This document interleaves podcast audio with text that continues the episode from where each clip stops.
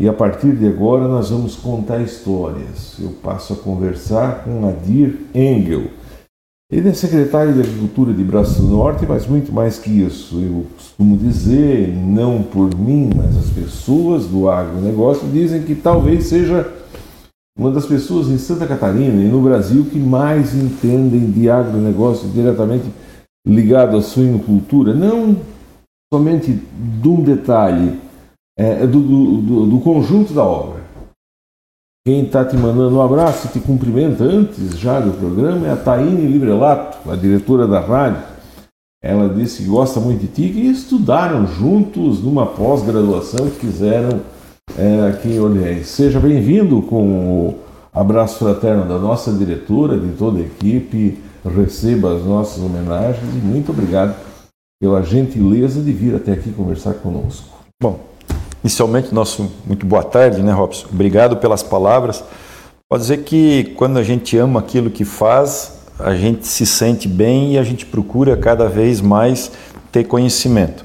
E buscar conhecimentos não faz mal para ninguém, né, Robson? Mas é, é, realmente lhe agradeço as palavras. Nós já vivemos o agronegócio lá nos ídolos de 82, quando nós formamos como técnico em agropecuária.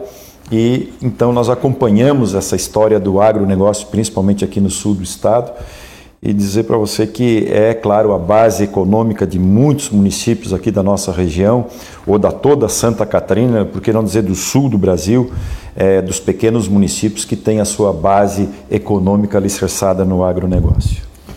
Está falando de 82, nós estamos falando de um outro mundo, né? Bem, bem distante. Eu lembro que em 82, um pouco depois, nós fomos morar no Travessão. No Travessão. E no Travessão, a gente que vinha lá do São Miguel, criava um porquinho, um chiqueiro. Meu pai devia ter uma porca dentro de um cercado. E aquela porca gerava três, quatro porquinhos, se trocava, se fazia matava, dava de presente para o vizinho. Era um outro mundo. E viemos para Braço Norte, tinha a granja do seu Cazuza Santana, do seu do seu Santelino, Raulino Santelino, do seu Santo Firmino Pedro Fernandes e do seu Firmino. E o seu João Lúcio Batista. O João Lúcio não Um pouquinho para cima do Santelino. Ah, o do João Lúcio, Sim. Naquela, naquela vila ali. Isso. E nós fomos lá ver, nós vimos aquilo, era uma era o final do mundo, porque eram umas porcas desse tamanho, eram um, tinham 100 porcas numa granja, aquilo dá mil porcos, era uma coisa que não dava de se pensar. Até aqui para dizer que a granja do seu Cazuza foi desviada uma água do engenho que eles tinham, lá em cima ela passava no fundo da granja e, a, e o porco ficava aqui em cima e ficava se banhando lá. E era referência em Santa Catarina, aquilo vinha gente para ver. E o, é. e, o, e, o, e o, rio, o rio tinha tanto jundiá, tinha tanto peixe, que tinha gente que vivia do rio que dava no peixe, do peixe que dava no rio, no inver, na, na, inversão. Hoje nada, hoje é um outro mundo, né? Tu pegou esse tempo lá de começar a vir a, a, a, o início, da, aquilo lá foi o início da suinocultura, né? Foi o início. Década de 80? É, 84 nós tínhamos, se não me engano, 30, 36 produtores. Hoje eu ainda estava olhando o quadro lá na, na, na, secretaria, porque nós, nós fizemos em painéis a história da suinocultura. E naquela época, é, me lembro bem do seu Cazuza, falecido Cazuza, é, a água passava por dentro. Né? Passava por dentro e ele criava leitões até os 90 dias e na época a Agroeliane depois levava esses animais para engordar. E os, tu trabalhava no quê?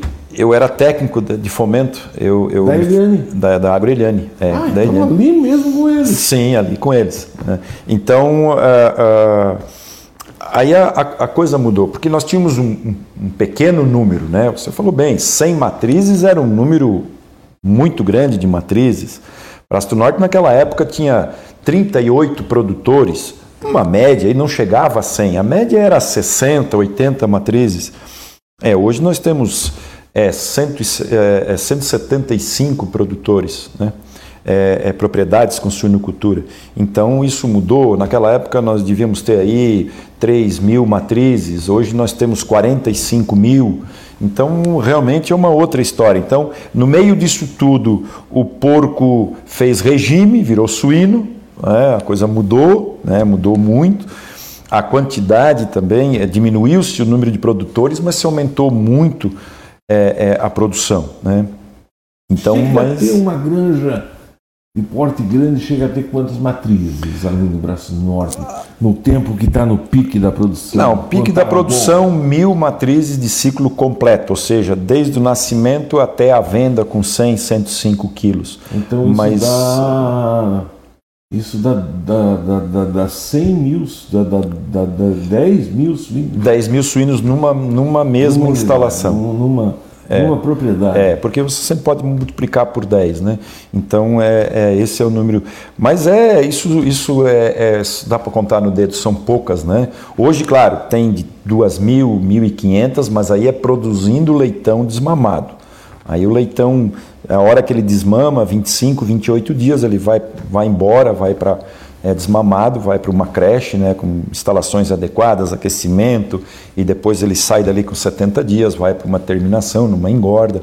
Então mudou muito, né? A mesma coisa como mudou a questão água, Naquela época tinha uma abundância, falou bem, mas era menor número. Depois a coisa virou poluição. Hoje, hoje depois virou um problema ambiental, suinocultura, dejetos, né? E eu sempre digo que Braço Norte teve a felicidade de fazer um casamento perfeito, um casamento que está dando certo. Ela tinha um problema dos dejetos e ela encontrou a solução na irrigação com a adubação das pastagens.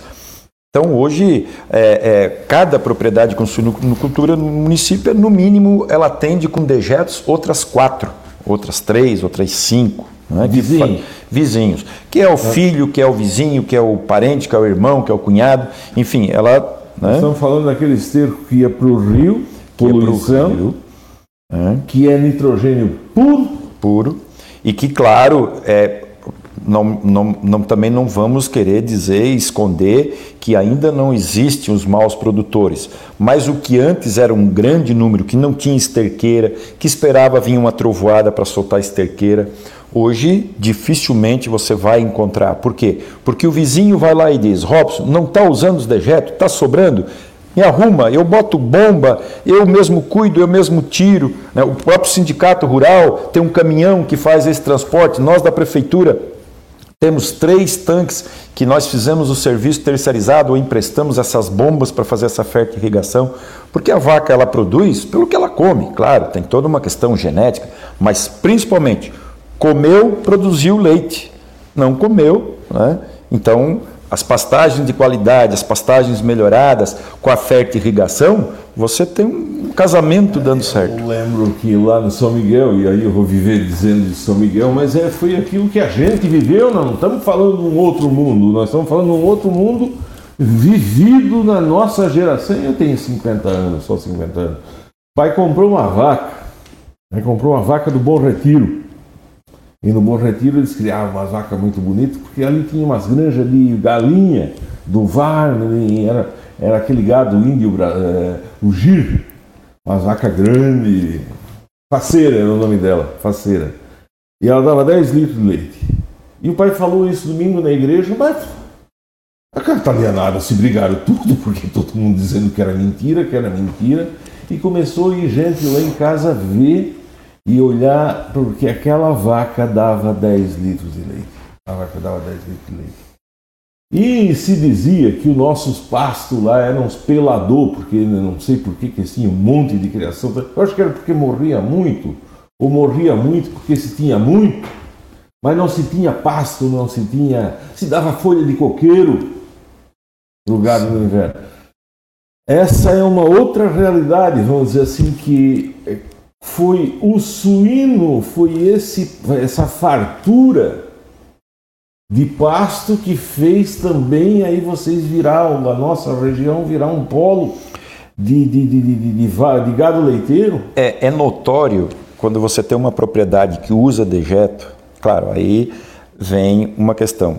Existe um limite? Claro que existe. existe não, também não, não é vai colocando, não.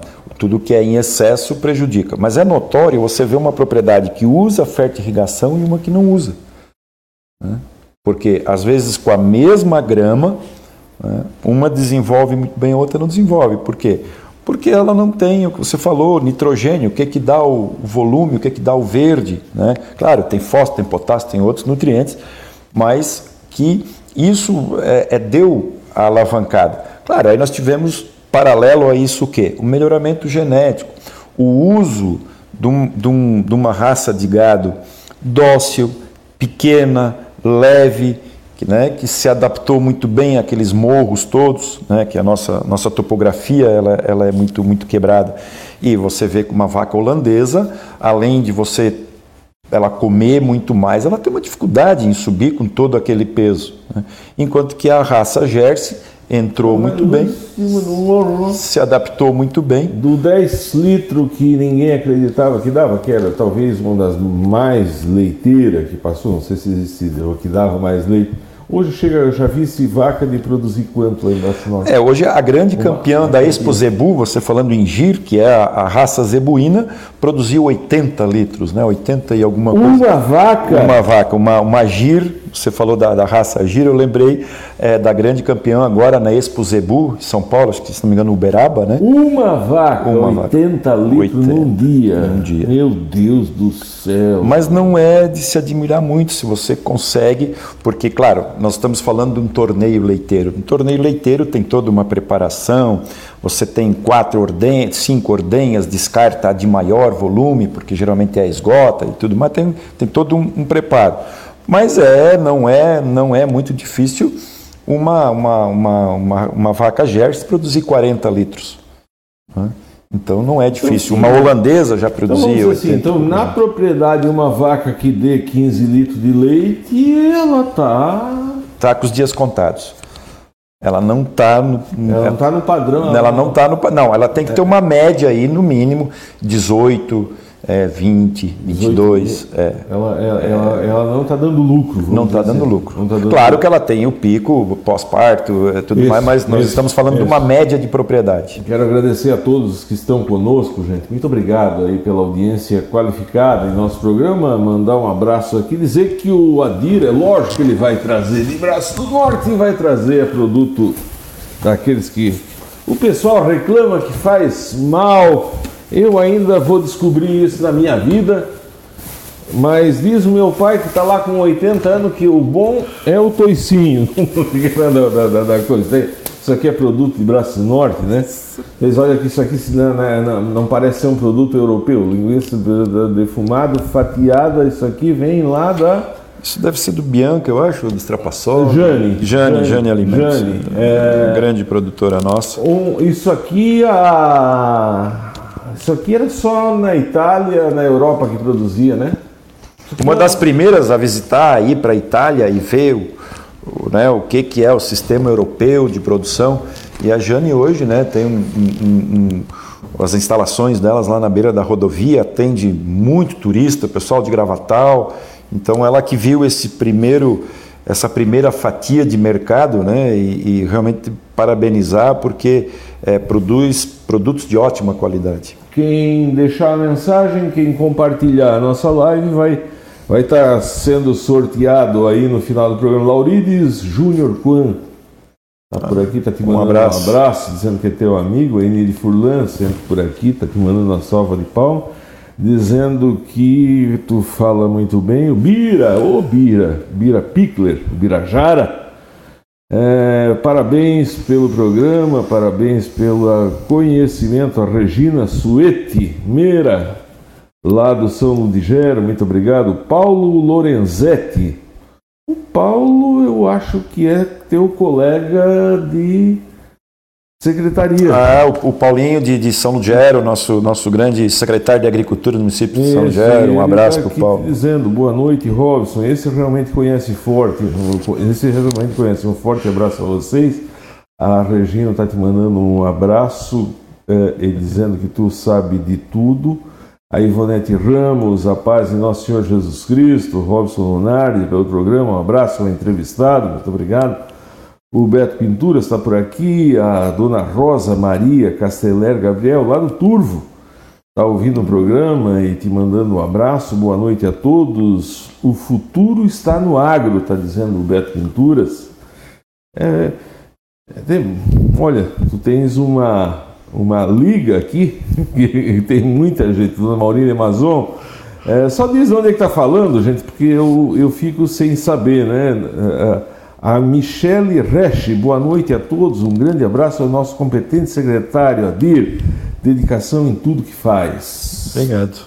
A Neide, a Neide, isso aqui é gente que o casal se dão tão bem que fazem o Facebook junto, né? Então é Neide e, e Ademir Meira. Está dizendo boa noite, Adir. Eu, Robson da Ilha Grande lá no Grão Pará. Foi lá que deu, acho que lá na Ilha Grande, lá naquela região, que deu uma enchente lá que vimos até um. É, foi, foi a grande história do. A, a brincadeira que fizeram. Cadê o container, né? Que acabaram achando agora, me parece que é lá. É verdade aquilo? É, não, é verdade. Ela, ela, as imagens não deixam mentir, né? O container de uma obra lá na, na, na, na acho que no Ayuré, né? Na beira, estavam fazendo uma cabeceira, se não me engano, da ponte e aí a enxurrada veio, carregou a cabeceira, carregou o container, um container grande, e ele veio tombando e veio. veio... Nossa, foi horrível. É. Janes Lourenço, boa noite. O Adir tem muito conhecimento e muita história para contar. A Janes é irmã do. Do Losivânio, nosso presidente do, da CCS estadual. Losivânio, do Marília Amazon, lá do Rio Laranjeira. Muito obrigado. A Neide Ademir Meira, isso mesmo, ela está dizendo, que é lá no da, da, da, da, daquele Palmeira. Momento, daquele momento. Mas tem, deixa eu só ver, tem um negócio aqui que falaram aqui em cima, eu acho que foi o Beto Pinturas, e acho que dá para a gente pegar um gancho pra, até para conversar aqui, é isso mesmo. Ó. O futuro está no agro. O futuro está no agro. Vamos voltar para contar um pouco de história. Tu nasceu aonde? Pomerode, Santa Catarina, a cidade mais alemã do Brasil. Pois é, Engel é. Engel. Engel. Alemão? É alemão. alemão. O, o, meu pai, o meu avô, é, por parte de pai, ele era alemão, alemão, e a minha avó era polaca. Aí não se entendiam muito na conversa, fizeram 12 filhos, por parte, por parte do meu pai. É, a minha mãe era Kine, Jaraguá do Sul, meu pai da região de Corupá, São Bento do Sul, Corupá. E aí os dois se conheceram lá em Jaraguá, embaixo da serra, minha mãe morava é, é, no Rio da Luz, e foram, e foram para Pomerode. Né? Meu pai trabalhou alguns anos é, no frigorífico Veg, que hoje fica no centro, é, o, é, o, é, é, é a área cultural de Pomerode do lado do teatro, aonde tem um museu, aonde tem é, escola de, de é, artefatos de madeira, vindo professora da Alemanha, é, enfim, a, as instalações desse frigorífico ficavam exatamente no centro, em frente ao Jardim Zoológico, que isso veio da família Veg, né, que, que fundou uma loja muito grande, secos e molhados, que hoje é uma, uma cervejaria. E a minha mãe trabalhou 14 anos na porcelana Schmidt, né? muito famosa, né? E, e, e, hoje quando a gente passa por lá, eu, eu, isso é uma coisa minha, eu não gosto muito de passar lá em frente, principalmente nos fundos, porque dá uma impressão dos campos de concentração que a gente vê nos filmes e vê nas fotos, assim, aquilo tudo abandonado hoje, sabe? Dá um da porcelana Schmidt. Da porcelana, ela, ela, ela está hoje tem loja, tudo, mas não a fábrica não funciona mais. Ela foi vendida, ela tem, se não me engano, no Espírito Santo outras fábricas, né? Mas a grande, a, a grande, eh, vamos dizer assim, a grande fábrica está lá tudo, as instalações, a, a, mesma marca ainda da porcelana Schmidt, mas as, a, a fabricação ali, aquela potência que era, não não está mais lá. Né? Então, tem pelo menos um museu, né? Não, mas tem, tem um museu, ah, tem, um museu, tem loja, é, é, é muito. É, é, Pomerode hoje virou é, uma cidade turística, né? Você vê que. Aí eu tenho que fazer propaganda, não, porque nós fomos lá conhecer, fomos Sim. visitar, inclusive com a, com a nossa administração, para tentar entender um pouquinho, né? É, é, as crianças no primário têm aula de turismo é muito diferente, é uma questão cultural, e aí eu, eu tenho que puxar um pouco na orelha das pessoas de Braço do Norte, porque nós temos uma FEAGRO, as pessoas Puxa na orelha da região. Da região, porque quando se, se pede informação, não são todos, mas algumas pessoas parece que é para ir para a direita fazem questão de mandar à esquerda. É, é, sabe, é, é, é isso é, é, uma questão cultural. E, e, nós, fomos, nós fomos fazendo a visita lá, uh, pessoal conversando lá na prefeitura, é, como é que é a coleta de lixo. Porque, como eu conheço um pouco da cidade, eu levei os, as pessoas que estavam comigo é, de manhã. E a primeira coisa que nós fomos para ver o quê? Jardim, lixo, é isso que nós fomos ver. E nós cidade limpa que limpa. parece uma fita. Mas nós, nós, demos uma volta na cidade, porque o nosso horário com o prefeito, com a vice-prefeita na época era era nove horas, e aí nós fomos dar uma volta. A gente encontrou nove pessoas trabalhando na frente de casa, varrendo, carpindo, limpando vidro, lavando grade. E nenhuma do poder público. Nove, só numa voltinha. Aí chegamos lá na prefeitura, conversa vai, conversa vem. Mas a gente não viu entulho, a gente não viu lixo. É porque é programado a coleta de lixo. Tá, mas as pessoas não botam na frente de casa, elas botam quando está na hora de recolher. Mas isso, isso funciona? Olha, depois a gente vai lá em tal bairro, a gente vai lá mostrar isso para vocês, vocês vão ver, aí foi lá, olhou, olha, hoje a coleta vai acontecer, vocês vão ver. Quando nós fomos, várias, várias lixeiras cheias de lixo, jogadas, jogadas, colocadas na frente de casa, não tinha o local. Então, isso é uma questão cultural. As pessoas hoje, elas botaram ah, na cabeça tá, tá, que tá, tá. o turismo dá retorno. Né? Ah. Então, você vê. Eu entendi, quer dizer, tu fala, não é que está dando aula de turismo, está dando aula de, de consciência social, de que o turismo. É você, você despertar para aquilo. Né? A, a, a, um dia alguém chegou para mim, me, me, me convidou para ir lá em São Martinho, lá numa localidade, e disse: Eu quero colocar uma granja. Eu disse, mas tu está consciente do que tu quer fazer? Não, eu vou botar porque eu estou pensando, porque isso. Eu disse, meu amigo, eu sinceramente vou usar o ditado popular: cada macaco no seu galho. Mas o que, que quer dizer com isso? Eu digo, eles vão te crucificar aqui. Porque por mais que você cuide, por mais que você tenha uma instalação é, sanitária, é, limpa, na hora que você carrega esses animais, vai, vai sair o cheiro. Mesmo que tenha que chegar perto, mas vai ter o cheiro. Como é que você vai querer lá na Vargem do Cedro, com todas as posadas e tudo mais, você vai. É outro mundo. É outro mundo. É outro mundo. É outro mundo. Ah, tu quer dizer então que Pomerode não tem granja? Não, tem. Mas é lá, realmente você não vê. É uma questão. Aí um dia é alguém. Programado. Alguém chegou para mim e disse: Wadir, que nós vamos fazer aqui um negócio de turismo, mas tem que prestar muita atenção. Por que não? Nós podemos. Não. Me desculpe. Mas cada um na sua profissão, na sua especialização. Eu acho que nós podemos explorar, sim, o religioso, algumas coisas, mas não vamos querer transformar a Braço do Norte na capital do turismo, porque aí nós temos que acabar com a suinocultura. É? Então nós temos que eu acho que é, nós temos que aprender a trabalhar com aquilo que a gente tem à disposição. O diabo é que hoje em dia, para entrar, eu até vi no tempo que fazia faculdade que existem aí negócio de vaca. E tem gente que acha assim que hoje é fácil, a gente falava isso há 15 anos atrás, era impossível. Hoje uma pessoa que está lá em São Paulo, sai de lá às 5 horas da tarde, está aqui na Imbituba às 6 horas, e está no Braço Norte no hotel às sete, às sete para visitar. Mas só que para entrar dentro de uma granja de porco hoje tem que tomar banho, né? Sim. eu Sim. costumo dizer, e eu falei no rádio isso e me crucificaram, que uma pessoa é muito mais cuidado dentro, um, um porco, um porquinho, um suíno, é muito mais cuidado dentro da granja do que uma pessoa no hospital. Qualquer um chega aqui no hospital agora, vai entrar, vai lá, vai dentro de uma granja. É, nós temos. Vai na propriedade. Nós... Tem carro, entra. Não, não, nós temos o problema, por exemplo, da, da, da teníase, né? A, a, o vermes, né? Que aí tinha aquela história, ah, vai, vai para a cabeça, afeta a visão antigamente, porque aonde tinha o porco.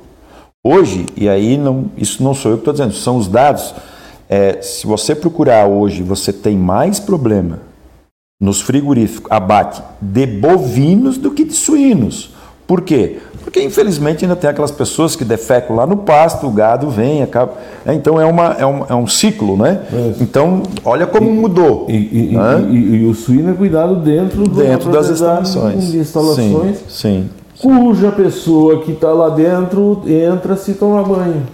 Até o próprio caminhão tem que fazer. Tem que fazer uma... os trabalhos de desinfecção. É, principalmente nas granjas chamadas GRSC, que são as granjas que trabalham com material genético, né? E isso é um cuidado. Então, quando você fala hoje que você tem um status sanitário, isso é conquistado a muito trabalho. Não é um estalar de dedos, isso você não conquista. Então, você tem que tomar muito cuidado com isso, né? Jacinto Orben Perim, esse deve ser de Braço Norte. Muito obrigado pela presença qualificada. Boa noite. Um abraço ao secretário. O Alexandre de Bona Furlan, é o Xande. O Alexandre. Está é, tá te mandando um abraço. Simone Aparecida Ribeiro, esse é um grande homem. Sou suspeito em falar. Aqui, Essa que manda. Ah, ah, manda lá em casa. Tem dois tipos de pessoas, dois tipos de homem. Um, aqueles que eh, admitem que são mandados pela mulher e os mentirosos. Né? Então, quem está aqui é quem manda e tu admite esse é um grande homem, sou suspeito em falar, mas é. Tem grande conhecimento. Te amo, querido. Obrigado, também te amo. Anderson Cardoso, rei. Ô, oh, Andinho, vem um dia aqui para nós tomar mais um, tocar, tocar mais gaito. Edivan Perim, Albertonha Nerilza, boa noite, um abraço a Dir. Só diz onde é que tá falando, gente. O Luiz Meurer está por aqui, o Pony Zomer está dando bom dia e agora dizendo que é boa noite, estamos juntos. Pessoal, tá todo mundo que participar, está concorrendo essa, isso aqui, como é que chama? Isso aqui é um salame italiano, né? Salame italiano feito no braço do norte, que eu pode pegar um do lado do outro. Eu não sei se esse aqui não ganha daquele de lá. Gosto é gosto, mas a Janes de Lourenço está dizendo que os suínos são muito bem cuidados, como diz a minha mãe. Eles têm até. É verdade isso, eu já tinha ouvido falar. Está dizendo que tem até nutricionista hoje em dia dentro de granja. Sim. É, é, você tem hoje uma gama de, de, produtos. Claro que a base da alimentação continua sendo 70% de milho, é 25% de soja e os minerais, que é o complemento, que são os antibióticos e tudo mais, né? Mas isso tem que, tem que ter um acompanhamento. O produtor hoje, ele quando ele compra uma nutrição, ele volta e meia, ele pega aquela ração que ele que ele que ele está usando, ele faz uma análise para ver proteína, para ver é, é, urease, para ver uma série né, de, é, é, de componentes que precisa, porque ele precisa entregar esse animal com cinco meses, com peso entre 100 e 110 quilos, e precisa desenvolver. Então, quando ele compra uma má qualidade, nós temos muito problema de aflatoxina, né, no milho principalmente, porque ele é colhido antes da hora, o, umedecido, aí faz, então ele tem uma série de problemas que podem é, afetar a produção. Então precisa ter um acompanhamento. E o Braço do Norte está preparado com isso, com laboratório, com fábrica de ração? Porque antes eu lembro que eu saí da Souza Cruz para trabalhar na Tortuga, lá no, no, no, no, no Estão de Santa Catarina. E aí eles disseram, não, hoje tem fábrica de ração em Braço do Norte. Sim. Como é que está assim, em termos de equipamento para essa produção? Cresceu junto? Cresceu junto. A, a, a, a tecnologia 30, acompanhou a produção. Aquelas 38 grandes que tinha lá quando nós chegamos, hoje tem, sei lá... 175. 40, é, é, a tecnologia acompanhou. Tecnologia acompanhou. tanto acompanhou que hoje Braço do Norte tem fábricas de equipamentos, é, maternidade que a gente chama, box de gestação, é, creches montadas, é, aquecedores, fábricas de ração. Se você for hoje lá, e isso não é só uma, tem mais de uma, você pediu um projeto, eu quero uma fábrica de ração para 5 toneladas hora. Eles vão te botar o projeto na mão, os valores, vão lá e montam para ti. Tudo automatizado, não bota a mão em nada. Chegou, descarregou o caminhão no silo, o silo vai com chupim para o picador, para a balança, já passa numa peneira para tirar as impurezas, vai para vai a balança, pesa, vai para o misturador, é, acaba colocando ali medicamentos, às vezes, que é para tratar determinada fase e determinado problema, mas coloca o mineral, já vem sacado, já vem tudo pesado. Então você tem hoje, você além da genética, além da, da, da, do, dos modelos de produção, você também teve acompanhamento nas instalações, na, na, nos equipamentos e nas fábricas de ração. Ah, é, quando eu disse tem nutricionista, tem até mais que isso. Então, Vaninho Oliveira, boa noite, grande secretária DIR, forte abraço. Vaninho Oliveira. Só diz de onde é que tá falando, gente. Ah, ó, quem tá aqui, ó. Quem tá aqui? O Losivânio. Opa! Losivânio, presidente da associação, né? Mandando um abraço fraterno. A Edivan Perim Alberton e a Nerilza, lá de Grão-Pará. A Eca Alberton, muito triste no momento da suinocultura. Mas vamos falar disso daqui a pouco. Mas vamos falar disso daqui a pouco. Boa noite, grande secretário dedicado, não mede esforço em todos os eventos do agronegócio, coordenando. Parabéns pelo teu trabalho. Continue assim, que Deus te abençoe. Um abraço, é o seu Mané Cascari que está falando. Tu nasceu lá no, no Pomerode. Pomerode. Pomerode. No Pomerode. Estudasse? Como é que trabalhava no que vocês lá? Não, a minha mãe, como eu falei, meu pai, meu pai no, no frigorífico, minha mãe. É, é, não, eu, eu fiquei lá só até os sete anos. Eu, eu fui para a escola, por incrível que pareça, é, sem saber falar português, só falava alemão. Oh, mas então é a capital? Não, é a capital. É, não, é. é, e, é. se era contigo, era com a comunidade inteira? Quase? Não, a comunidade inteira. Comunidade inteira. É, isso você. É, é, os meus parentes que não pertencem mais a Pomerode, mas já estão do lado de lá da Serra, que é embaixo, é chamada uma comunidade chamada Rio da Luz, que pertence a Jaraguá do Sul, é, é, é comum, todo mundo fala alemão, as crianças ainda falam alemão. Só que o dialeto alemão daquela região, Blumenau, Pomerode, Timbó, Indaial, toda aquela região, é diferente do dialeto falado aqui. Do Braço do Norte? Sim, é, é diferente do dialeto aqui de São Bonifácio, Rio Fortuna. Então, é, quando eu vim para cá, é, eu na verdade eu vim para Orleans, morei quase um ano no Barro Vermelho. Né? Você veio para cá por quê? Eu vim para ser técnico de suínos da Agroeliane. Morei na pensão. Fiz o, o, colégio agrícola, porque aí ali. em Camboriú. Em 1970, final de 1970, ah, meu pai veio morar em Balneário Camboriú. Eu, meu tio tinha uma construtora e, e meu pai lá, o, o frigorífico fechou. A, a, a, aí meu pai trabalhou uns meses em Joinville, mas era muito ruim e a minha mãe não queria ir morar em Joinville. Meu pai era zelador de um prédio lá. É, e aí saiu de Joinville e meu tio disse: Não, vem trabalhar comigo aqui no balneário que eu tô. Meu tio estava construindo um prédio na Avenida Atlântica, bem em frente à ilha. E meu pai foi para lá trabalhar com ele. Quando, da metade para frente, o meu tio se desentendeu com a construtora, com os dois sócios que estavam construindo o prédio, e disse: Ó, eu vou tirar meu time de campo, eu, eu não vou mais, não deu mais certo, desmanchou o contrato. E nós morávamos do lado, num prédio de cinco andares sem elevador. Mas a ideia do meu pai já era ficar ali, acabar de construir o prédio e ir trabalhar como zelador. Era muitos edifícios, então muita gente trabalhava como zelador. Ganhava um apartamentozinho pequeno, de um quarto só, mas ganhava esse apartamento. É, meu, meu pai disse para o meu tio, disse, olha, eu não vou contigo, eu vou tentar ficar aqui e trabalhar com a outra empreiteira, e assim aconteceu. Então meu pai, ele trabalhou por muitos anos lá, inclusive faleceu lá, lá dentro do edifício, deu um, um infarto fulminante, faleceu lá. Meu pai... Tua mãe junto? Minha mãe junto. Não, na época sim, na época eles moravam em Balneário, é, meu pai conhecia a instalação elétrica, a água, ele conhecia, ele construiu, ele ajudou a construir, então ele tinha um conhecimento ah, e ele ficou. Eu não. É, é, de, de, de, vamos dizer que em 72 por aí terminou o prédio até é, meu pai eu acho que foi 87 então meu pai ficou trabalhando lá anos anos o edifício tinha 10 andares é, moravam cinco, cinco é, apartamentos só eram ocupados no inverno. O restante era só no verão. Né? Tinha 30 e poucos apartamentos. Então meu pai ficava ali, ficou ali, minha mãe também.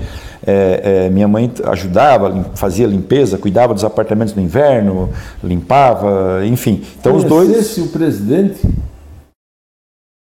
se alguém puder me ajudar, Balneário Camboriú é Balneário Camboriú porque o presidente tinha uma teve um presidente do Brasil que tinha casa lá. Teve. Muitas pessoas, é, é, mas tinha, tinha. Eu não. Não conheceu? Daqui a pouco. Eu, eu conheci da nossa época a casa dos pais da Vera Fischer. Ah, porque ela também. É, era de Blumenau, então eu me lembro, isso eu me lembro, uma esquina lá. Mas Balneário Camboriú era, já era muito famosa, já né? Era, é, era, na época, dos, ainda na, com a liberação dos cassinos, depois fechou, enfim. Mas era, era realmente uma, uma é uma, uma cidade com um diferencial muito grande. E, e aí acabou que eu, o meu pai trabalhando ali, eu, eu fiz o colégio agrícola, né, terminando o, o, o colégio oitava série, fui para o colégio agrícola, três anos de internato, e aí você falou antes, é, e eu me lembrei do colégio agrícola, é, o nosso lema era aprender a fazer fazendo. Você trabalhava meio período, estudava meio período no internato. Né? No pau, então? É, posso, tem algumas histórias.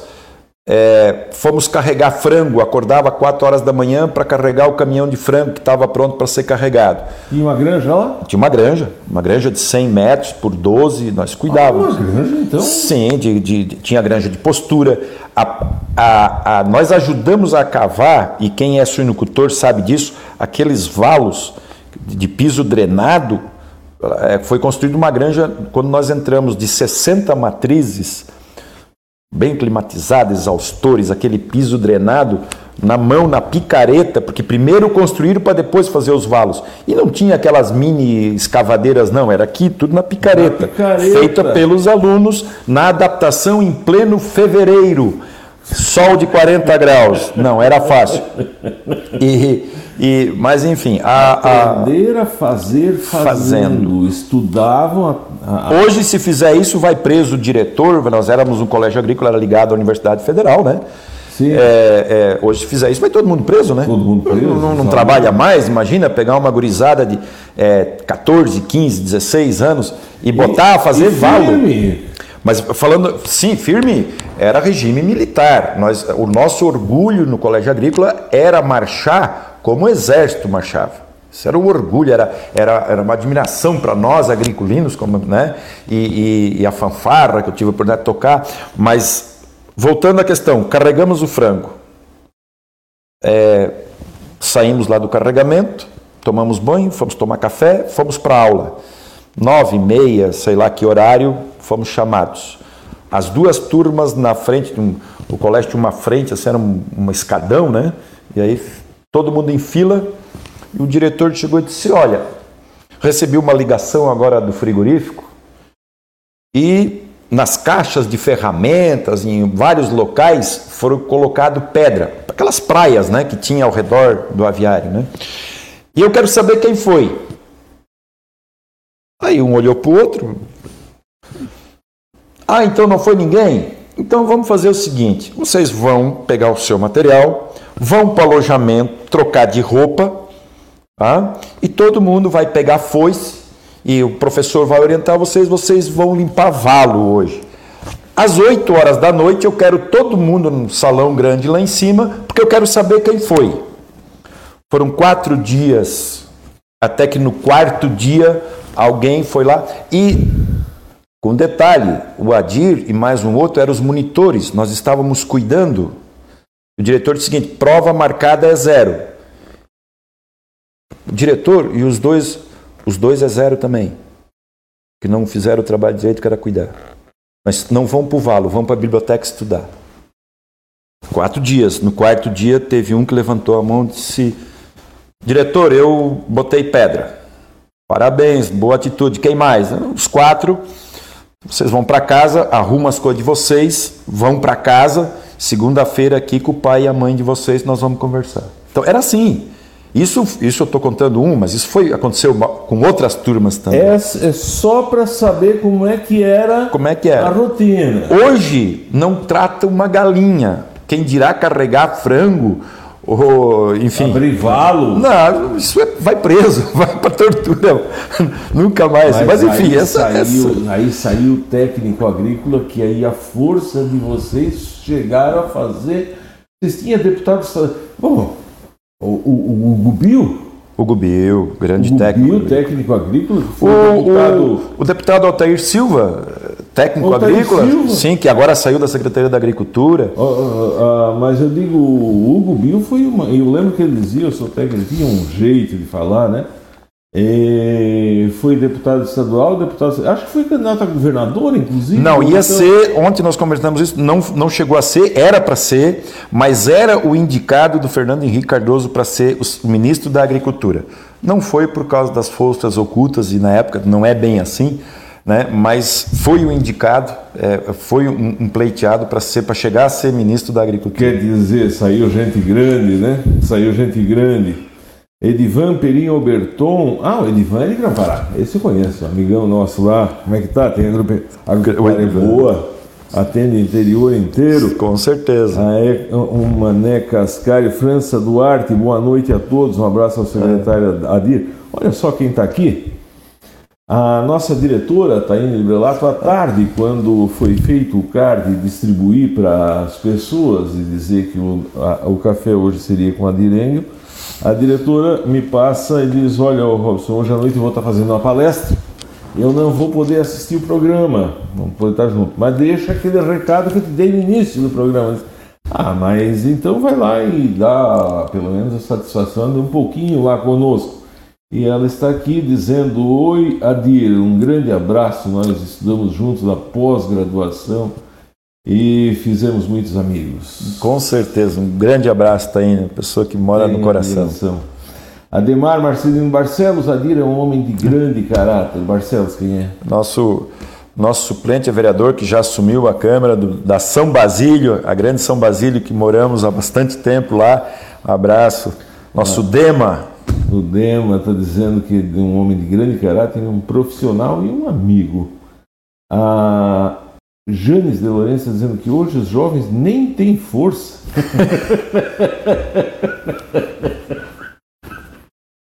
é verdade. Os nervos do organismo deles não foram treinados. Eu acho que está falando a mais pura verdade, mas isso a gente pode até ser preso falar isso. Ah, fizeram lá, daí no, no, no, técnico agrícola aprendia tudo. Tinha grande galinha, grande, tudo. Você trabalhava uma semana em cada setor. Você trabalhava na avicultura de postura, avicultura de corte, bovinocultura de leite, bovinocultura de corte, risicultura, tinha, tinha produção de arroz. É, é, irrigado já? Suinocultura, sim, irrigado. As baixadas, sim, já era irrigado. Piscicultura, muito desenvolvida na época, Carpesc, tinha uma, tinha uma horta que se, se trabalhava a horta e, e, era tudo na enxada, né? Tinha a, o setor de comercialização, tinha cunicultura, tinha abatedouro. Cunicultura, coelho? Coelho, coelho, coelho. Tinha abatedouro? Tinha abatedouro dentro, se abatia, se abatia e se comercializava naquela época. a, a produção. Tudo, então, você Sim. saiu de lá nós, é, voando. É, eu, eu quando cheguei em Braço do Norte era uma briga, claro, cada um sempre se respeitando, mas na época a gente dava uma orientação e chegou um determinada hora, nós paramos de assinar uma recomendação técnica, porque como que um técnico agrícola vai estar tá dando receita? Né? Então, claro, existe, é, existe profissionais e profissionais, né? É, então. Hoje vocês podem. É, sim, nós hoje nós, nós, antes existia limitação de fazer um projeto, a recomendação é, é, sanitária não, né? Receituário não mas, mas é, é, recomendação técnica de adubação, isso pode, fazer um projeto que antes era limitado, né? o agrônomo podia fazer acima de, na época não, não lembro se era 150 mil, 400 mil, não lembro também, mas hoje, hoje o técnico pode, não tem mais limite. É. Então... E como é que encontrasse a Eliane? Bom, aí uma, uma história assim, é, é quem gosta de microfone, é, quem gosta de microfone é, sempre os outros empurram, né? Porque, não, eu não quero, né? Então vai quem fala. Mas na época nós, é, é, nós tínhamos Paraninfo, Patrono, como eram as formaturas. Sim. E nós viemos a Florianópolis convidar o presidente da Caresc, na época não era Epagre, era a Caresc, o Genésio Mazon. Genésio Mazon era secretário Pô, da Agricultura. Esse cara. Sim, mas morava, tinha a, a, vinícola dele na época em Uruçanga, lá no São Pedro. Uruçanga, lá no São Pedro. E aí ele era. Até hoje lá? Sim, a Valpiero, Valpiero a Posada. E na época trouxe nós da universidade, com o ônibus da Universidade Federal, em Orleans, em Uruçanga, inclusive nos fez uma promessa, nos fez um desafio. Quem desse o nome para o vinho que ele iria começar a produzir, ele daria vinho para o resto da vida. Depois ele veio a falecer num acidente. E aí, na época aqui em Orleans, tinha os coqueiros ali na praça, e nós saímos lá de Orleans e tinha o Paulo Matos. Paulo Matos é, é natural aqui de, de Orleans e se formou com a nossa turma. Cuidava do biogás. Né? Biogás. Biogás, nós já tínhamos uma produção de biogás numa campânula, né, do lado da Década cozinha. De 70, hoje está falando em biogás. É, e nós produzíamos, era usado na cozinha também. E o pau nós viemos aqui na praça, me lembro daquele ônibus. E aí acabou lá a formatura e nós tínhamos contato com o Genésio Mazon. E o colégio agrícola naquela época ele era muito procurado pelas empresas procurando um técnico de ah, avicultura, um técnico de suinocultura. Aquele pau que vocês levavam lá era respeitado. Era dois, é, mas o grande sonho na época era passar no concurso da Caresc e, e trabalhar na Caresc. Esse era o grande sonho da maioria dos técnicos. Certo. Não era o sonho do Adir, vamos dizer assim, não, não, não era, não. Mas é, é, no colégio o diretor, o professor orientador nos chamou e disse o seguinte: tem uma vaga para um técnico agrícola para trabalhar no fomento de suínos lá em Criciúma, na Agroeliane. Adir, nós te indicamos. O Adir veio numa sexta-feira, sábado era a formatura. O Adir veio de Camboriú de ônibus, desceu em Criciúma, foi a Furquilinha, preencheu lá os documentos e era para fazer uma entrevista com, na época, o gerente de suinocultura. O gerente de suinocultura foi embora numa sexta-feira e não, não, não me atendeu. Lá pelas tantas disseram: Olha, você vai em Criciúma, vai na casa dele, que ele quer falar contigo. Eu fui na casa dele, esperei quase duas horas, que ele estava lá, no, tinha recebido um amigo. Ele veio, eu, meus documentos embaixo aqui, ele olhou aquilo, jogou para trás e disse: Ah, nós vamos ver. E eu precisava pegar o ônibus sete horas da manhã na rodoviária para me formar no outro dia. Com detalhe, era presidente da comissão de formatura. Vim correndo, do, isso nunca vou esquecer. Eu vim correndo do bairro Próspera, onde é que era a casa dele, até na rodoviária de Criciúma. Naquela época tinha, tinha todo o gás, 17 anos. Eu vim correndo, peguei o ônibus, cheguei duas rezando. horas. Rezando. Duas horas da manhã para o ônibus não sair. Mas enfim, chegamos lá, no outro dia se formamos. Uma semana depois, ligaram e disseram o seguinte: Adir, tu fosse selecionado para a vaga. Só que tem o seguinte: a Acaresc fez um concurso e não tem como admitir esse pessoal. Então, eles, para dar uma mão, eles indicaram duas pessoas que passaram no concurso da Caresc, para de repente, se, eles, se, a, se a empresa não quiser admitir essas duas pessoas. Olha, quem foi lá e fez a entrevista, quem preencheu e quem queria a vaga, era eu. Porque uma indicação, aí a gente também tem que se virar, né?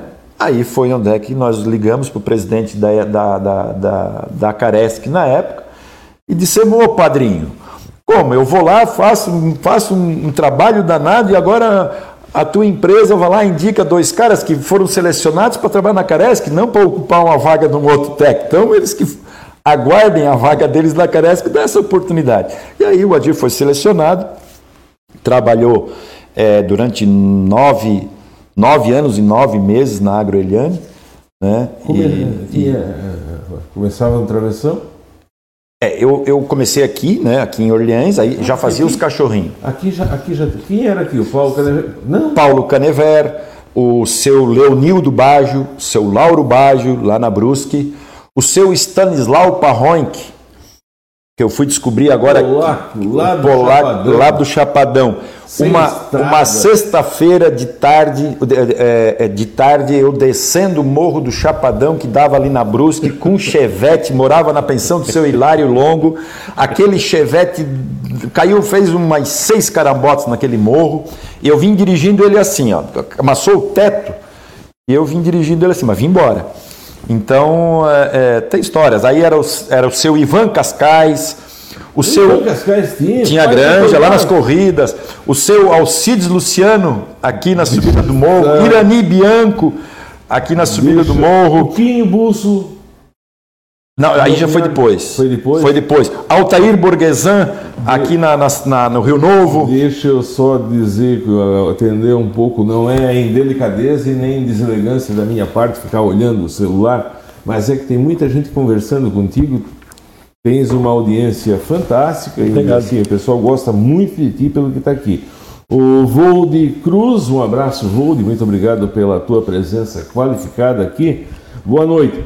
Bons tempos que formou uma geração de gente forte, firme, que hoje não existe mais. Verdade. Vocês tinham que se formar na frente. Bom, vocês tinham que marchar, né? Marchar. Se formar na frente, bandeira, Tudo. pátria, Hino nacional. hino nacional. Hoje quem é que canta o hino nacional? Né? A Madalena Guiar Balbino, Grande Madá, um abraço. Adalton José Borgesan Perim, boa noite. Edir, a Laura Blasius, isso é tudo gente do Braço do Norte. Suzete Hilbert. A Suzete. Na, Su- bom, a dona Suzete é mãe do Rodrigo Hilbert. Ah, Olha só. Diz pro teu filho que qualquer dia ele pode vir aqui que a casa é dele. Mas eu tenho falado com o, o, o, o Hilbert foi com a minha enteada na época para São Paulo. Né? Eles foram lá fazer o curso de modelo e coisa e tal. Isso eu me lembro que depois a Gisele eh, foi com, com o Hilbert lá, isso ela sempre contava. Olha Mas só. ela desistiu, ela teve meio ano no Japão, depois voltou e não quis saber da carreira. O Alexandre Durante Bússolo está dizendo cole- colega agriculino. Agriculino. Era quem passou pelo colégio agrícola? O Mari- a Marisa Suete, lá de São Gero, muito obrigado. Juliana, Juliana Angel. Essa é minha filha. Minha, Opa! minha filha que é bancária lá em Balneário Camboriú. Beijo, minha Está filha. te mandando uma salva de palma aqui. Muito obrigado pela presença. Como é que era a suinocultura nesse tempo? Nós falamos lá no começo do programa e agora nós estamos colando essas duas partes. É A naquela época. preocupação com o meio ambiente ela começou depois da Eco 92, né? Até ali se podia caçar. Eu ouvi dizer, li em algum lugar, que tu te lembra que se falava muito na dívida do Brasil.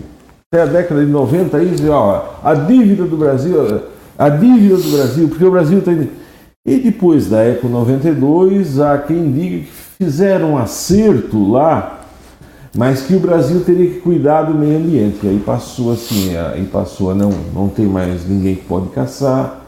E se passou a ter cuidados, né? É, se nós não tivéssemos mudado um pouco a mentalidade, o que também teria sobrado? Né? Então, Nesse tempo, como é que era matar um porco? A pessoa criava um porco lá, matava em cima do carro de boi, vamos vendia na começar, praça. vamos começar com década de 70, quando começou a suinocultura. A grande maioria era financiado pelo Banco do Brasil, e os mais velhos vão lembrar disso. E aí vinha o fiscal, o Robson queria fazer uma, uma granja, ia lá no banco e dizia, olha, eu tenho interesse, eu quero financiar, né? Era juro baixíssimo, era prazo para perder de vista, mas o que que os vizinhos diziam? O Robson agora entrou no banco, agora quebrou. Esse vai quebrar, esse vai se acabar. Mas não é isso que nós. Chegava o fiscal do banco na propriedade do Robson. Fazia os cumprimentos e dizia assim: o senhor quer construir uma granja? Quero construir uma granja. Onde é que o senhor está pensando? Não, estou pensando aqui. Ele dizia: onde é que é o rio? Não, o rio é lá embaixo. Então vamos lá. Ele, ele ia lá, lá era o final da granja terminava. E isso os mais velhos vão saber. Quantas e quantas granjas, nós falamos no, no, no exemplo do seu Cazuza lá no começo, mas quantas granjas nós chegamos a ter na época que o córrego passava atrás, porque as calhas eram projetadas para desaguar no, no, rio. Ninguém tinha essa concepção na época de ver que isso ia crescer, que isso ia dar problema. Né? É, não se falava em irrigação, usar isso como, como adubo, nem passava pela cabeça, esterqueira. Né? Então, é, depois isso tudo veio. Então, mas na época era assim, onde é que é o rio? Não era porque queria aproveitar uma, uma chapada ou porque. Não, era, era na beira do rio. A produtividade. Ah, isso. O que a gente lê nas revistas, eu estava escutando o Tejum, que é um cientista, é um cientista do agronegócio. E ele fala muito e diz o seguinte, que o que se hoje tu tens isso aqui, no final do programa ser sorteado. Tu olha a facilidade. Só que na década de 70 tinha que criar um porco. Não existia para vender no mercado torresmo? Não tinha. Talvez uma perna de salame, talvez, mas cada um tinha um porco ao redor de casa. Isso aqui é pura ciência, tecnologia, é laboratório, é cientista, é, é, é, é gente que produz, ah, como é que chama? Genoma. É, é, é uma ciência. Essa, o que, que existe de ciência nisso? Existe toda uma modificação, aquilo que eu falei antes, né? O porco, né, que na época era, era, era produzido para ter a banha, né? E aí nós, infelizmente, nós tivemos uma propaganda muito contrária, né? Que a banha fazia mal, que a carne fazia mal, que infelizmente foi para nos vender o óleo de soja, né? Para introduzir o óleo de soja. Não vamos discutir se foi mas enfim, foi uma, uma propaganda muito, muito é, devastadora, contrário à carne suína. Né? E as pessoas ah, ah, ah, acreditaram muito nisso, porque isso era o início da tecnologia, era o início da televisão, da mídia, né? E isso. Televisão. E aí as pessoas passaram a botar a, a, a carne suína de lado. Passou a ser vergonha, né? É, e vergonhoso. aí né? E aí você, acompanhado isso, tinha toda uma questão, suínos criados no lixo, suínos criados com resto de comida, né? isso tudo foi uma propaganda contrária. Mas aí entrou a ciência, entrou a tecnologia, melhoramento genético, é, é, as, as rações, você, você produzia um suíno com um ano, um ano e pouco de idade, hoje, depois foi indo com seis meses, hoje com cinco meses. Então, a tecnologia, e isso entra, claro, a questão genética, a ciência. Vamos, vamos, só ver aí, no tempo o pessoal fala, às vezes tem gente aqui que tropiou o porco da serra. Era comum. Deve conhecer, ali em cima, nos cachorrinhos, é o que foi presidente da cooperativa, disputou lá agora há pouco, ele é de Braço Norte, do sindicato... O Vili, o, Vilibaldo. O Vilibaldo Michels, o Vilibaldo. A família deles começou comprando porco da serra. Esse porco levava cinco anos lá, quando nascia ficava lá no meio do, do pinheiral. Seu grande Lorivaldo Michels, pai do Vilibaldo, do Dani. Piludo, vinha aqueles bichos lá que que costurar os olhos e aquilo ia para vender. Levava cinco anos a criação. Hoje, para fazer 100 quilos, leva quanto tempo? Cinco meses. Cinco meses é 105, 108 quilos. Cinco meses. Cinco meses. Cinco meses. O seu Edésio Wenning, quando sentou nessa cadeira, ele disse que ele via, e isso deve ter oito anos, dez anos, que ele via um grande problema, que, o, que, a, que a, que a indústria grande elas estavam quebrando o produtor independente, assim, que Braço Norte estava cada vez mais diminuindo o produtor independente e, a gente está vendo isso cada vez mais. Explica o que é esse produtor independente, como é que começou lá atrás isso? Bom, é, o frango é 100% integrado. O que, que é o integrado?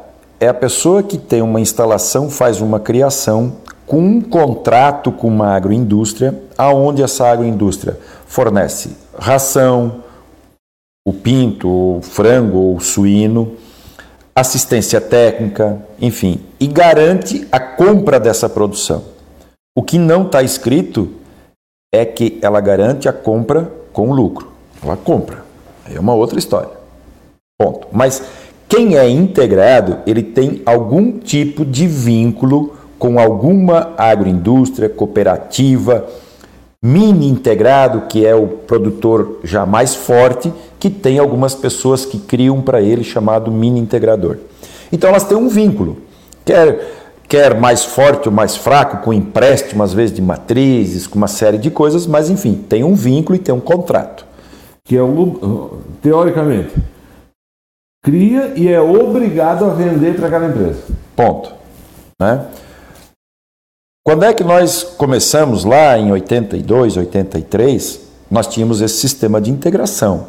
Isso deu o solavanco na época que veio uma cooperativa em Forquilinha, que algumas pessoas aqui da nossa região se tornaram sócios, compraram cotas dessa, dessa cooperativa e essa cooperativa quebrou. Né? O pessoal perdeu dinheiro e tudo mais. A família Gaidzinski, dona dos azulejos Zeliane, seu Maximiliano Gaidzinski, foi lá e comprou essa, o, o chamado Frisuca, né? E começou a tocar o frigorífico sul catarinense chamado Frisuca. Que era a cooperativa. Na, que era a cooperativa falida. E ele continuou, investiu no agro, tirando de Cocal do Sul é, na, na, na, na Azulejo Zeliane, botando lá em Furquilinha. Né? E aí cresceu toda um, uma, uma empresa de suínos, de, de frangos, né? e se tornou Agro Eliane, né? que forte. forte, que Eliane veio de uma das filhas é, do seu Maximiliano Gaidzinski. É um piso Eliane. Né? Pisos Eliane. Depois é, filhos e tudo, e, e, foram tocando. E depois ela foi vendida, na época, se eu não me engano, para Ceval, eu já não fazia mais parte. Depois Seara, enfim. Né? Ela foi. Que são ali aquelas cooperativas gigantes lá do Oeste. Agroindústrias gigantes, é. Na época eram, eram gigantes. Mas na época, aqui no, no, no sul catarinense, nós tínhamos uma, uma, uma, uma suinocultura muito desenvolvida.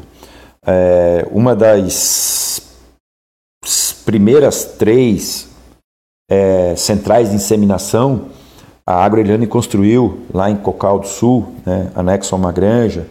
Depois, é, granjas é, de animais puros e foi desenvolvendo essa suinocultura. De onde é que vinham essas matrizes? elas vinham, elas vinham no primeiro momento, elas vinham do oeste. Depois, o seu Edésio Wenning, já com uma visão que foi lá e fez estágio na Sadia, né? colocou, pegou o posto ali, que era um posto do Ministério da Agricultura ali no Rio Bonito, né? e viu uma visão de futuro, viu o porco banha sendo trocado pelo porco carne, o porco branco, o seu Aloísio Schlickman, da Incoplast de São Lugero, também de uma família de produtores rurais, né? Tudo é, sangue da Alemanha aí também, né? Também. Pode notar que... Também. Começou a criar o porco duroc, mais com o objetivo do cachaço, um cachaço com uma carne mais vermelha, menos banha. O duroc é o que? Aquele vermelho? Aquele vermelho. Então, o seu Aloísio criava o porco duroc em São Lugero, o Edésio criava as, as fêmeas F1, chamadas na época cruzamento entre Landrace e Large White, né? produzia isso para vender comercialmente. E aí tinha um comércio. O Edésio vendia para o Estado, participava de exposições, depois o seu Aloísio já parou, né, porque tinha outros, outros investimentos, mas o Edésio continuou. E aí a Agroeliane né, começou o sistema, mas dificilmente alguém fazia todo o ciclo. Só se fazia o ciclo de criar leitão até os 90 dias. Ciclo está falando assim, eu tenho uma porca. Isso. O cachaço. Nasce o cachaço, nasce os filhotes, eles ficam, ficavam na época seis meses dentro da granja, quando ele fazia 100 quilos vendia. 100 quilos, mas daí já dá para o abate. Já ia para o abate. Aí a, Já, já. aí a empresa Esse recolhia. é o ciclo completo. Esse é o ciclo completo. Mas a Agroeliane não fazia isso. A, a Agroeliane pegava os leitãozinhos com 90 dias e acabava de engordar. E aí ela levava, ela tinha as terminações chamadas aqui no Caeté, na Garajuva, um- em vários locais. Mas enfim, aqui Que é um outro tipo de gente que aí pega o porco. Não, isso era da empresa mesmo, era próprio da empresa. a Ah, empresa certo. tinha os funcionários e tocava. Mas enfim, paralelo a isso, em Braço do Norte, principalmente, a família do seu Basílio Peron, que era muito grande, o seu Basílio Peron começou a matar porquinho em casa e levava de carroça, de charrete para vender em Braço do Norte. Os filhos, filhas, viram aquilo desenvolver. E aí, né, já começaram porquinho em cima do carro de boi, tudo caprichadinho, limpinho. pendurava certinho, fazia, fazia o torresmo, fazia o salame, vendia carne, né? Isso desenvolveu uma família. Não tinha um frigorífico nesse tempo. Não, não tinha. Tinha os abatedourozinhos. E aí aquilo começou a tomar corpo, aquela família principalmente, começou a tomar corpo e começaram a, a já ter um abatedouro e já, já começaram. E nós íamos para a Agroeliane e se dizia: olha, o integrado tal ven- vendeu 10 porcos para o frigorífico. O frigorífico lá está crescendo.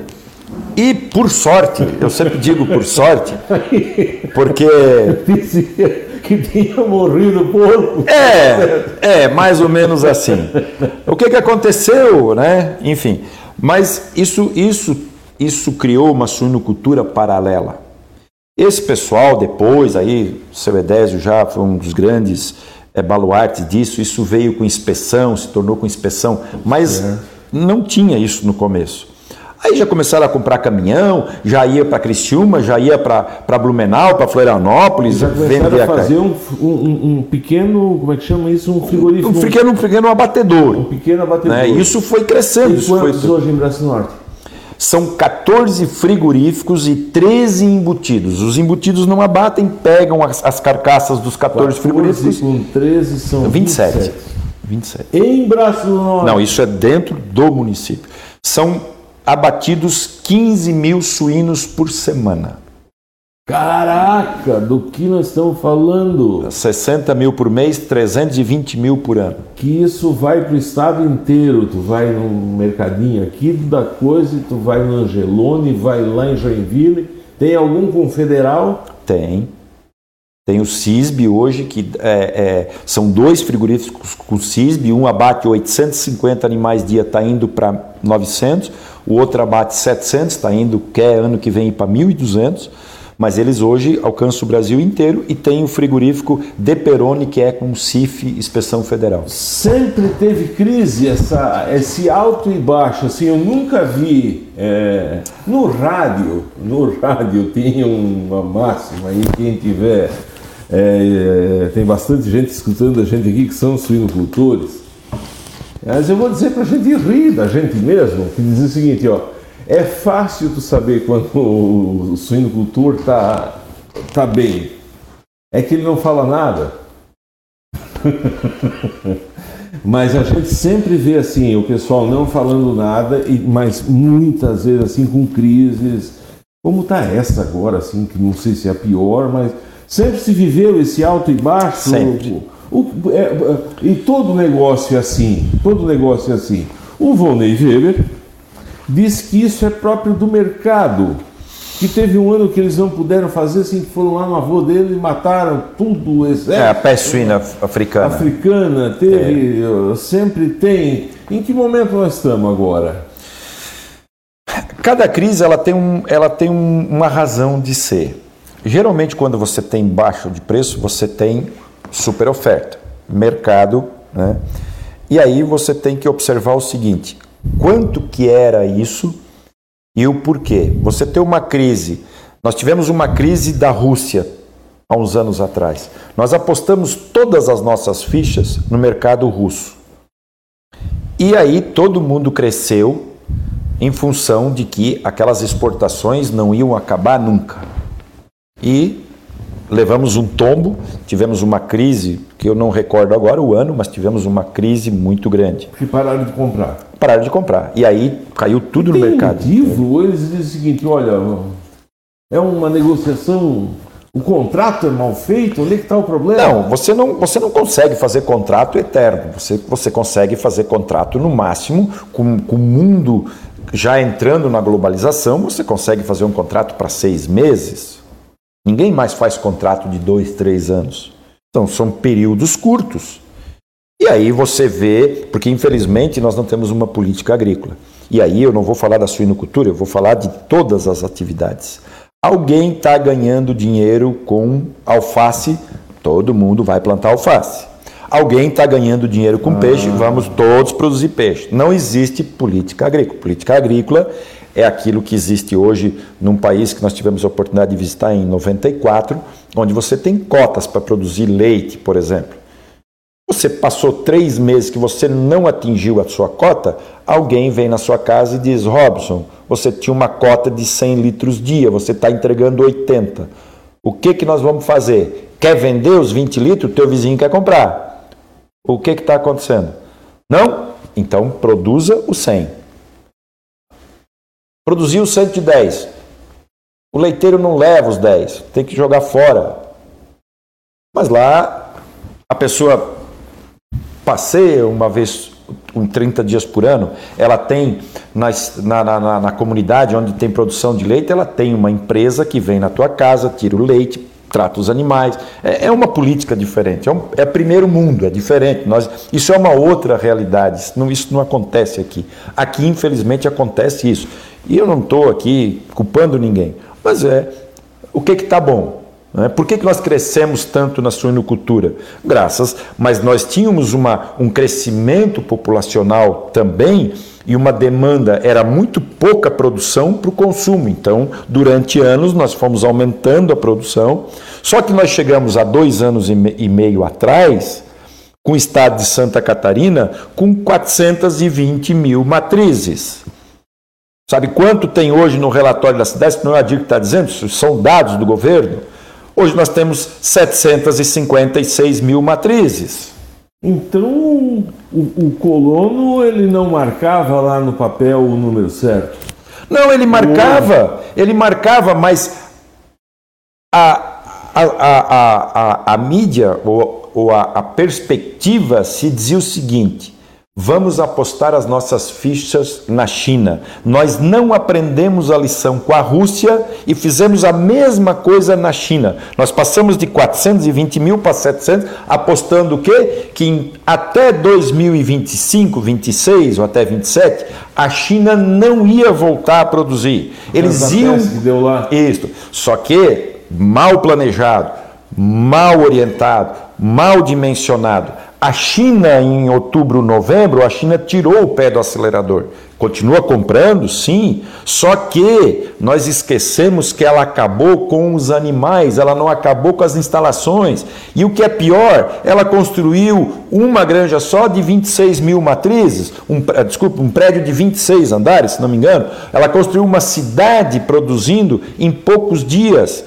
Então ela voltou com uma produção e ela está ah, voltando. Eu li na revista Globo Rural também que aquele estilo que existia no meu pai, lá no São Miguel, quando a gente morava lá, cada pessoa com seu chiqueirinho, aquilo também. Não, é uma produção comercial, não é comercial. Não, é, é muito.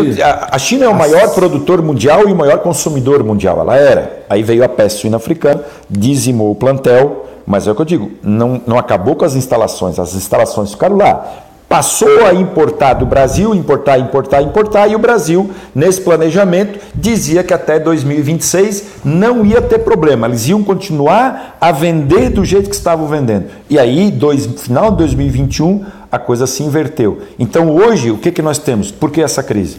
Excesso de produção. Excesso de produção. Excesso no Braço do Norte também não é só suíno, né? Pô, vocês têm lá peixe? Peixe.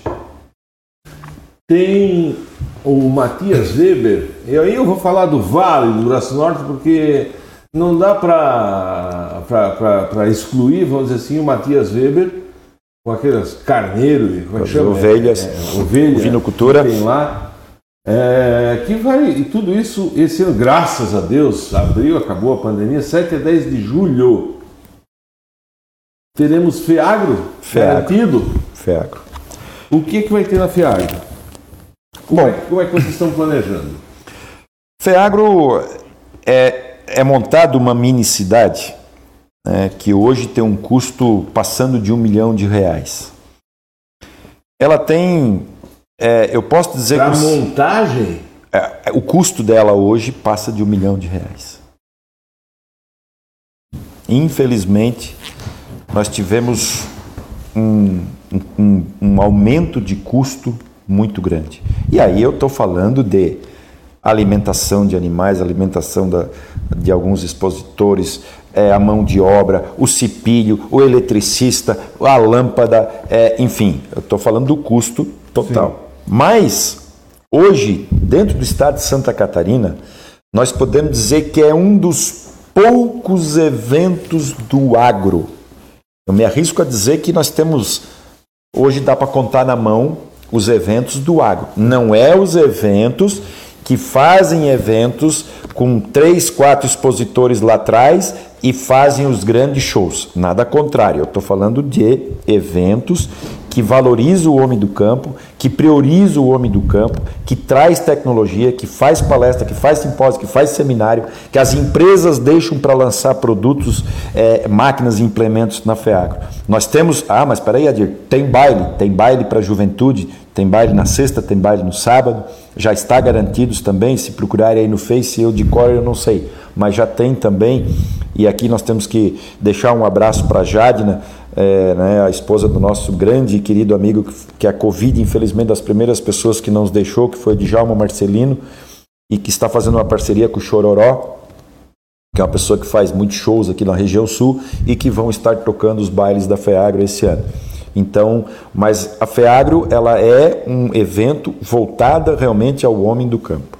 né? Não é um evento show. Eu sempre tenho defendido isso e quando às vezes falam, eu infelizmente nós estamos perdendo grandes eventos no estado, perdemos grandes eventos no estado e que hoje estão reduzidos por causa disso. Então, Na FEAGRO, nós temos mais de 100 expositores, entre, claro, máquinas, implementos, prestação de serviços, que a gente prioriza primeiro o agro, veículos, caminhões, agências eh, bancárias, né, instituições financeiras, exposição de- que, que são negócios fechados lá dentro? já, já fechados. Hoje, hoje Tu pode ir lá financiar no banco, tem toda uma, é uma mini cidade. né? É uma mini cidade. Hoje, hoje nós, nós temos algumas instituições que vão vir lá com caminhão, agência, outras agências lá dentro. Por que, que nós passamos de junho para julho? Para priorizar o ano agrícola. O ano agrícola termina dia 30 de junho, começa dia 1 de julho, de um ano para o outro. Hoje nós estamos vivendo ano agrícola safra 2021-2022, que vai terminar agora dia 30 de junho, que já não tem mais recursos desde o dia 2 de fevereiro que agora deve sair essa semana 868 milhões para o Brasil inteiro. Isso não vai refrescar nada, mas é, dinheiro do plano safra tá hoje não tem nos bancos. São poucas agências que têm alguns programas. Mas a partir do dia 1 de julho, o produtor vai na FEAGRO, dia 7, dia 10, ele já sabe qual é o juro. 800 milhões aí foi pego do. Sim, foi remanejado Foi remanejado do seguro-desemprego. também. Mas deixa, tem coisa que não é bom falar. O, o ano a- a- a- vai ser um ano político, a festa lá é sempre garantida, nós sempre fizemos a propaganda aqui da, da festa, não no sentido de, de levar a gente, porque isso ela já é sucesso normal. É para valorizar a gente, né? Eu acho que a FEAGRO não é do Braço Norte. Não. Ela não é uma festa, ela é uma festa regional, uma festa do homem do campo, talvez. Sim. E quando diz homem do campo é assim, ó, vai no. é, pega um final de semana com um neto, leva um filho, leva a família, passa por lá. É, todo, é um dia feliz que tu passa. É, é, é porque Desde uma galinha pequenininha que tem passarinho, é, peixe. peixe. Ah, Esse carneiro. ano vi- mini vacas é para ter, mini cabritos, é, passarinhos, é, enfim, claro, é, o gado, o gado de, de mil quilos, né? É, Tem- o- chega a ter um boi. Chega, chega, chega. O, o gado de corte, um reprodutor, chega. Nós temos alguns produtores aí da região. Da região. Sim. O senhor Arnaldo Besbate, vamos dar o exemplo, né, que cria raça Brahma, Voimer, né, é, é de Braço do Norte, são, são, são gados maiores, né, são raças principalmente da Brahma, inclusive estão tentando trazer um julgamento, né, mas outras, Limousin, é, é, Red, Eu vi, é, é, tem outras coisas também, assim, é, tem uma vaca holandesa que eu vi lá, é, o ubre dela ela era do tamanho, era uma coisa, parecia assim, quem nunca viu, vale a pena ver. Não, quem, vale. E quem já foi uma vez, vai de novo, né? Uma coisa simplesmente fantástica. É, o- o- Tem uma novidade, o- é claro que a novidade é a festa, porque nós estamos há dois anos há dois anos sem. É. É, mas como é que tu enxerga assim, Olha, dia- a expectativa? Não, a expectativa é primeiro nas vendas dos espaços. Né? Se me pedir hoje um espaço 10 por 10, eu vou dizer que só tem um. Só mais um, o último. Né? O espaço de 20 por, Vocês nem 20 por lançaram 10. ainda, né? Não, não tem mais. É, é, graças a Deus não tem. Qual é o espaço hoje? Eu digo que tem sobrando. Os espaços de 5 por 5. Né? Para nossa felicidade, é, nós tivemos que fazer alguns remanejamentos, já fizemos, tivemos que medir lá de novo para atender a demanda. Né? Então, isso, no- os espaços menores, 5 por 5, então tranquilamente. Né? Financiamento, governo do Estado. Para o evento, Dinheiro, bancar, precisa de dinheiro do governo do Estado, da prefeitura? Não, não existe. Um- Uma vez eu fiz um, uma época nós tínhamos as, as, as gerências regionais do estado, teve um secretário que disse que a, a- a- uma feira ela precisa ser autossuficiente. Eu desafiei ele em me mostrar uma feira que fosse autossuficiente no estado de Santa Catarina. Não existe. Você não tem como montar um evento com mais de um milhão de custo você vai. Como é que, como é que a, a comissão organizadora vai cobrar uma fortuna pelo espaço? Se o, o expositor que vai lá, ele tem que pagar a hora extra, ele, E que é o ele- agricultor? que ele tem que oferecer lá, nem que seja um, um belisco, mas ele tem que oferecer um- uma cerveja ou um refri. Ele tem a mídia que ele precisa. Ele, o Robson faz parte de uma empresa de comunicação que também sobrevive da mídia, da, da propaganda, e vai lá vender o seu peixe. O jornal. Então, tem um- uma série de custos. Né? Então, nós não podemos fazer com que isso não tenha como sair se não houver é, é, é, ajuda por parte do governo do estado e do governo federal. É, é, ela não aconteceu diretamente, né? Nós estamos trabalhando nisso para que a gente tenha essa ajuda que ainda não não saiu diretamente, mas nós estamos trabalhando. Estamos trabalhando. Vamos Então, continuar que trabalhando. Gente, eu conversei aqui com essa simpatia de pessoas cientistas da nossa região que a gente devia sentar embaixo de um galpão e continuar conversando a noite inteira. Mas agradecer aqui o Anderson Joaquim Mates, deve ser do Braço do Norte. Esse é do Braço do Norte, esse é o nosso grande Anderson, lá da Secretaria de Agricultura. Tá te Um abraço para ele para a palma aqui, o Márcio Salvalágio, esse é, do Baracom aqui, ou da Furninha, só pode. Boa noite, uma ótima entrevista. O Caçula Monteiro, lá do Rio Bonito. Ademar Marcelino está te dando boa noite, parabenizando. Ademar Marcelino Barcelos, grande entrevista, muitas histórias. E que tu tens um conhecimento absurdo, nunca viu. Tá. Eloy, ou o Eloy Michels está ali cumprimentando. Eu passei de tempo aqui, é a tua sorte, é a nossa sorte, que eu vou dizer que tu é amigo da diretora e aí a gente pode passar. Mas muito obrigado pela, pela gentileza de vir conversar conosco. Lógico que a gente pulou um monte de coisa aí, mas se deu uma aula de suinocultura, eu saio daqui. Se tem ganhador aqui. Eu, eu no início do no início do programa eu disse, ah, vamos comer tudo isso aí durante o programa. Michele Resch, Shelley Resch. deve ser de Braço, Braço do Norte. de Braço Norte. Tu leva ela para ela? Levo. Leva, vai pegar na secretaria amanhã? Pode amanhã ser? ela na Secretaria de Agricultura. Pode passar amanhã na secretaria. Ela te falou, boa noite a todos, um grande abraço ao nosso competente secretário Adir. Dedicação, trabalho em tudo que faz. Muito obrigado, Michele, pela participação. Pode dizer para ela que amanhã nós, nós levamos lá, Michele. Pode, ela nem precisa ir lá. Muito obrigado pela tua presença aqui, viu? Nós só temos que agradecer, né? Obrigado sempre pela oportunidade que, que você nos dá para estar tá divulgando o agro.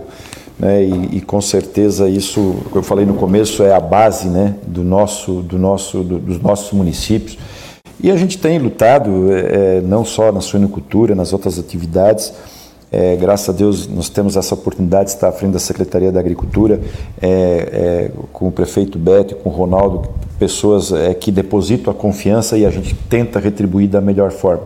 Mas estamos lá a dizer a todos que, independente quem precisar uma ajuda, quem a gente puder ajudar, e dizer que o homem do campo ele é sofrido, é, é difícil, mas não se esqueçam, o alimento precisa estar na mesa das pessoas. Os demais coisas a gente passa sem, mas sem comida não. Por isso que a gente tem que acreditar que dias melhores virão com certeza. Obrigado, um grande abraço, boa noite, fiquem com Deus. Depois de uma aula dessa, só me resta dizer o quê? Forte abraço, fique com Deus. Amanhã tem mais café. Obrigado. Tchau.